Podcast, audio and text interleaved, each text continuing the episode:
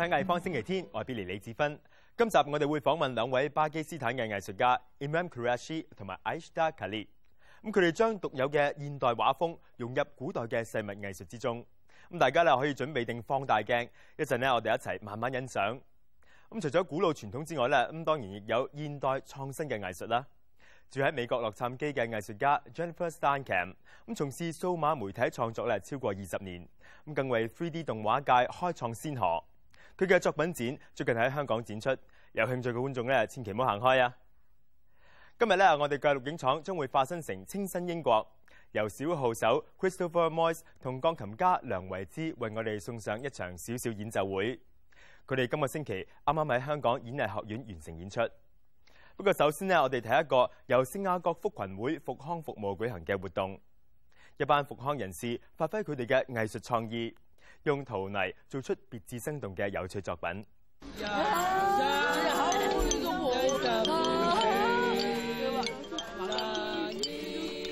喺過去嘅十五年，聖雅各福群會一直鼓勵佢哋嘅智障會員學習陶瓷作為復康嘅一部分。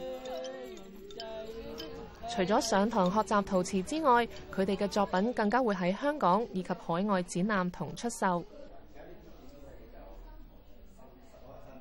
計劃一開始，陶瓷藝術家施慧玲就已經義務參與。我哋成日都見到佢哋啲作品啦，無論嗰個造型啦、嗰、個誒著色啦，全部都係即係好開放嘅。呢個係我哋成日作為一個即係 artist 咧，好羨慕嘅嘢嚟嘅，係我哋夢寐以求嘅，就係因為我哋成日都冇一個開放嘅心。我哋見到好多人一見到佢啲作品咧，就好直接去笑嘅。展覽由而家到三月四日喺乐天陶社位于太平山街嘅艺廊展出。聖雅各福群会陶瓷工作坊嘅廿三位学员展出佢哋嘅代表作。许柏系其中一位资深嘅学员。大家好，我系我我叫许柏，做咗陶瓷五年，陶陶瓷陶陶瓷質，我呢個石咗仔。跟住又有自己草。哦，佢咧喺度介紹緊，嗱逐樣介紹先。佢咧就話佢做咗陶瓷五年，佢咧就企圖去介紹咧佢做咗啲咩嘢，做咗啲咩公仔啊，講嚟聽。傳聲筒係咪？佢曾經做過一個大公仔咧，係玩傳聲筒㗎。嚇，仲有咧，記唔記得？記得。仲有啲咩啊？有薯蛋人。仲有做薯蛋人。係，又有又有喵。又有做貓。佢哋俾咗好多衝擊同突破，即係我重新再去思考，即係我同泥嘅關係，或者我對藝術嗰個睇法，或者甚至我即係做人處世嘅睇法嚇。譬如舉例，我哋其中有一個會員，佢好中意做一啲即係好大嘅好圓嘅作品。我哋由一個好細嘅窯，就因為佢越做越大，個窯放唔落，我哋足之換咗四個窯。喺呢一度，我學習咗一樣咩嘢咧？如果俾我自己咧，我就會喺嗰度停步噶啦。咁麻煩，又要換窯，又要整啲咩咁大，好容易燒爛，即係我好多呢啲考慮。咁我就會誒、限制咗我自己嗰個創作空間。咁但係對於會員，佢覺得呢啲唔係問題嚟㗎。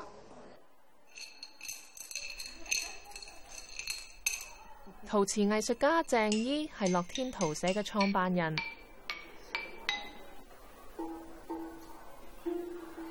佢最为人所熟悉嘅作品係福嘅系列，数以万计嘅手制小蝴蝶缝喺魏晋时代嘅长袍设计上面。嗰件衫咧，我就喺景德鎮見到啲誒、呃、傳統手工藝，其實佢哋係做緊啲蝴蝶，又做緊啲誒花啊咁嘅嘢，跟住咧就係、放喺一個碟上面，寫住感受前程。咁我話哇咁老土嘅，點解咁即係做咁好嘅手工藝，不過做喺咁醜樣嘅碟上面。咁我你可唔可以幫我做八千隻蝴蝶啊？淨係蝴蝶花花唔要啦。咁你唔好黐喺個碟上面喎，你下面加多個勾，咁我就繡咗喺件衫上面。樂天陶社兩年前遷出藝穗會之後，分別喺兩個地方落腳。 展覽空間位於太平山街。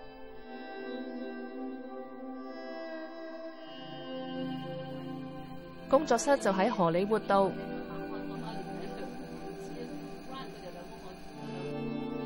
鄭姨而家大部分嘅時間都喺佢位於景德鎮、上海同北京嘅工作室。雖然香港係佢起步嘅地方，但佢對香港陶瓷嘅將來發展並唔樂觀。廿六年喺嗰個藝穗會個 building 入边，诶、其實我哋係香港到而家其實都係一個比較成功嘅诶一個陶瓷中心啦。冇人幫到我哋忙。當時候我係去咗好多唔同嘅政府嘅，嗯，好似咩 Land Department 嗰啲，去問話有冇其他地方可以俾我哋，佢哋係冇。咁做嚟做咩啫？經濟壓力好大，不，我哋其實係做緊一個慈善嘅推廣藝術嘅一一個嘢嚟。我自己就覺得，唉，做嚟做乜？不，我已經係搬咗去中國大陸入邊。跟住景德鎮已經係成為咗全世界最大嘅陶瓷中心。我哋想用多啲唔同嘅方法嚟燒嘢，都其實冇地方做。咁喺喺大陸係好多地方可以做呢樣嘢。Jennifer Steinkamp 嘅首次個人作品展，目前喺香港諾曼物品畫廊舉行。咁佢嘅選材咧有大樹同埋滾動嘅草，透過數碼動畫捕捉大自然嘅動態。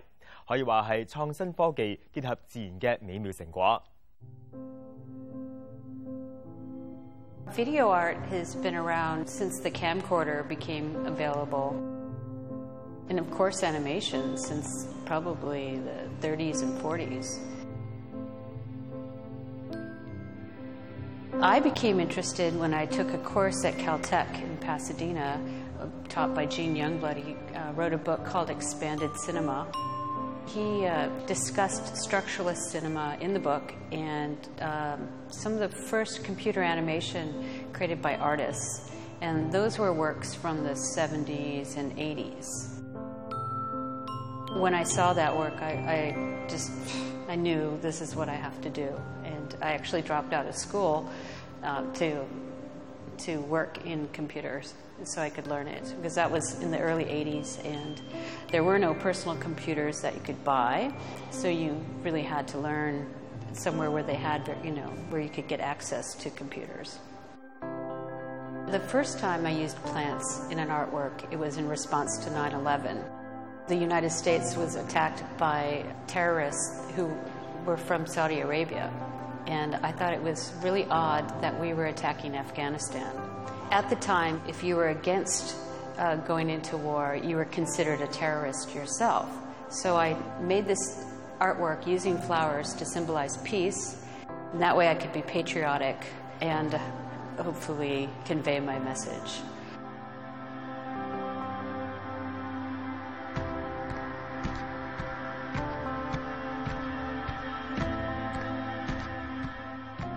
In this piece called Diaspora, after I came to Hong Kong for a visit last year, I became interested in tumbleweeds as a subject for this.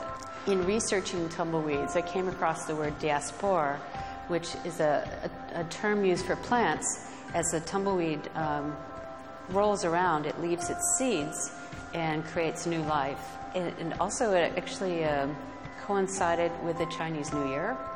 So all these things, uh, a piece that's about creating life and death and then, you know, coming back again. It just made sense on so many different levels.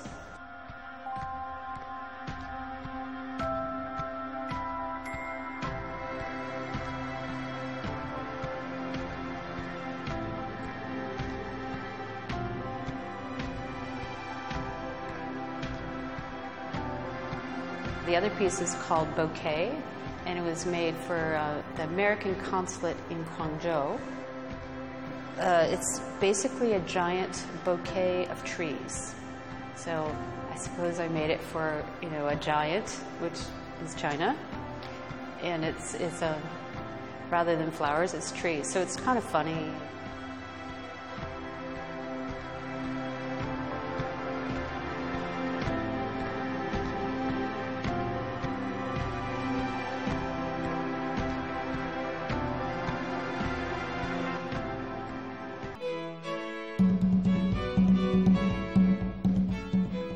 方星期天。世界各地好多嘅艺术家都有绘画过袖珍微型作品。呢一种细物艺术喺十六至到十九世纪统治今日嘅巴基斯坦同印度之间嘅莫臥兒王朝特别盛行。呢一啲细物画作通常咧都唔会挂喺墙上边展示噶，咁大部分咧都系辑成细小嘅画册，俾人慢慢欣赏。以前呢啲细物画家会喺画室由大师指导下完成作品。每个人咧专门负责一个部分，咁例如飾邊啦、抽象圖案、風景、室內裝飾、書法等。咁到咗今日，好多嘅細物畫家已經脫離傳統，將呢一種藝術演變成更具個人風格嘅現代模式。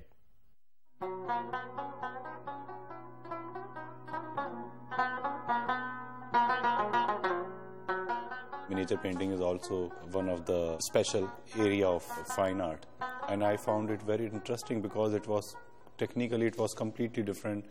Um, its material, its uh, preparation of materials, it was very organic. It was like really something which so much attached with nature or natural things. Imran Qureshi 系巴基斯坦最着名嘅艺术家之一。佢旧年年初赢咗德意志银行艺术家年奖。佢嘅作品曾经喺世界各地展出。 喺佢最为人熟悉嘅迷你画作入面，佢将当代嘅感觉注入传统伊斯兰艺术。除咗迷你画作之外，佢仲有其他作品。今次佢喺香港举行嘅第三次展览就展出咗大型嘅画作。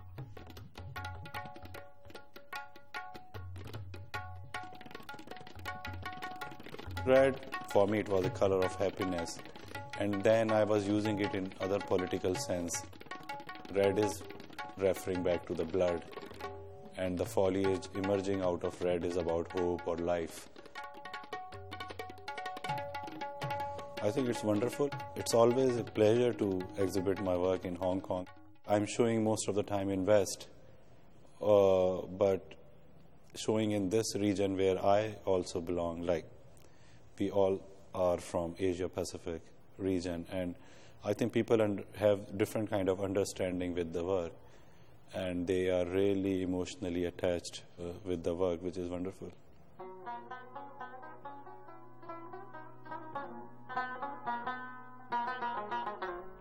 I Shakali 话自己喺傳統家庭長大，佢中意探討性別、美學、女性嘅角色以及東西方權力關係等問題。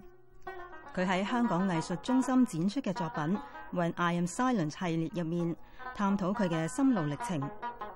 Khalid 将装饰性嘅平面同具争议性嘅社会及政治信息摆埋一齐。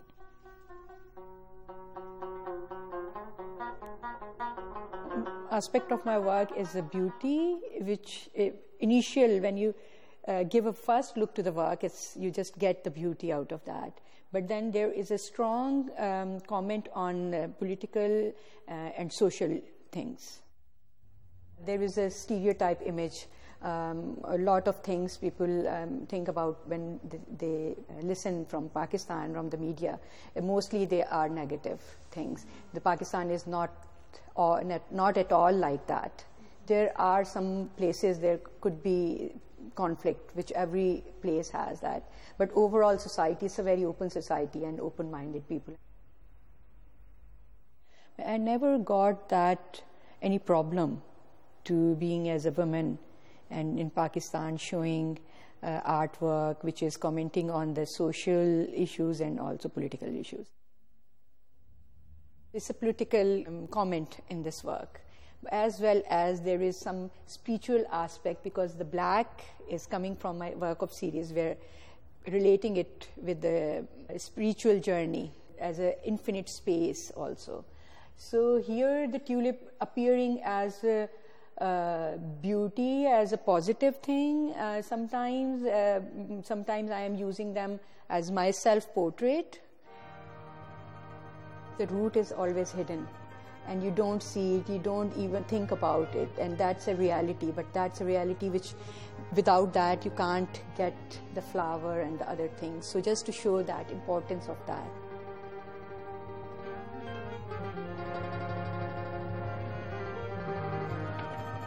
Imran Qureshi 同 Ishakalid 嘅作品由即日至二月廿八日喺香港艺术中心展出。